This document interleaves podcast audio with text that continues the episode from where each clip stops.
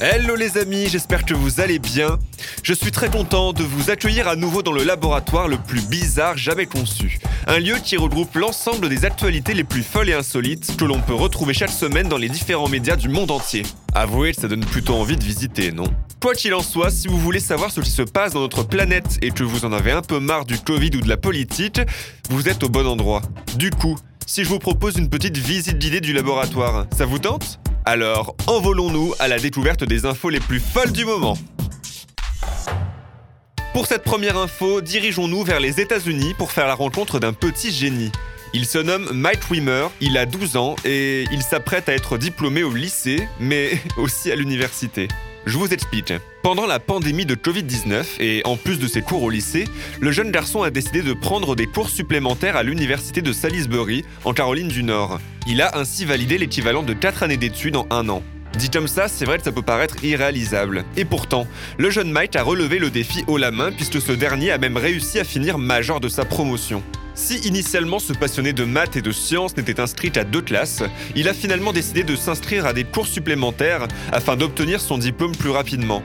Malgré la charge de travail, le jeune homme explique malgré tout vivre les meilleurs moments de sa vie.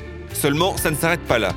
En plus de ses études, Mike est également entrepreneur. Il a d'ailleurs déjà monté un site web et créé sa propre entreprise baptisée Reflect Social. Cette société vise à offrir une nouvelle expérience sociale dynamique.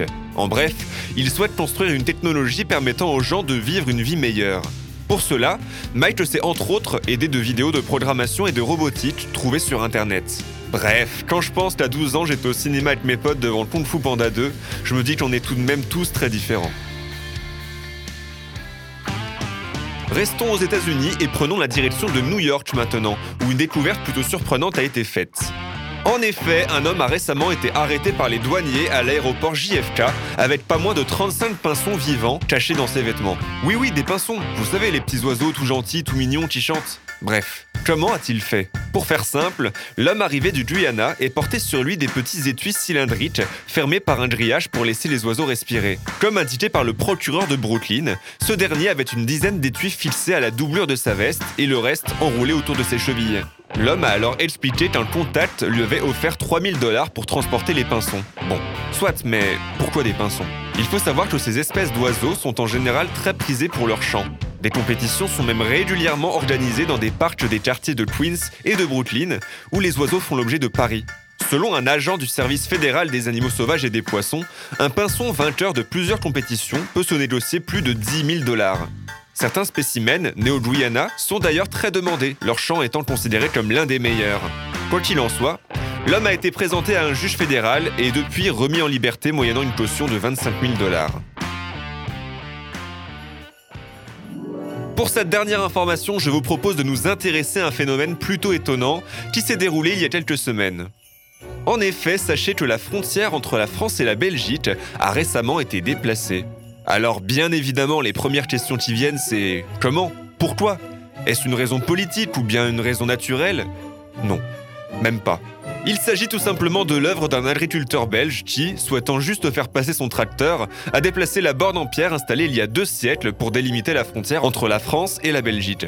Résultat, la petite commune du nord de Bourzigny-sur-Roc a perdu une partie de sa superficie au profit du village belge d'Erkeline. Une situation insolite que les deux bourgs voisins ont prise avec humour en attendant que cette erreur soit réparée.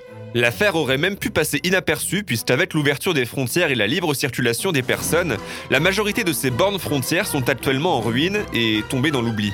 Mais c'était sans compter sur trois passionnés d'histoire locale qui passaient par là. Ayant pour objectif principal de rechercher et de réhabiliter ces vestiges, ils se sont rapidement rendus compte que le village français avait perdu un bout de terre ces derniers jours. Depuis, l'agriculteur a été prévenu et devrait rapidement remettre cette borne à sa place. C'est des piquets qui définissent les frontières entre les pays. Ah Tiens, regarde. Je suis dans quel pays là? En Belgique, La Belgique qui est? Le plus beau des pays. Là, je suis dans quel pays? Dans la France, La France, c'est un pays de gros? De gros abrutis.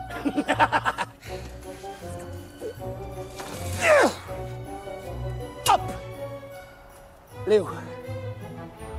Papa est dans quel pays là? En Belgique, En Belgique T'as tout compris? C'est pas plus compliqué que ça on a grandi la Belgique, c'est trop génial, papa. Ah non, mon Léo.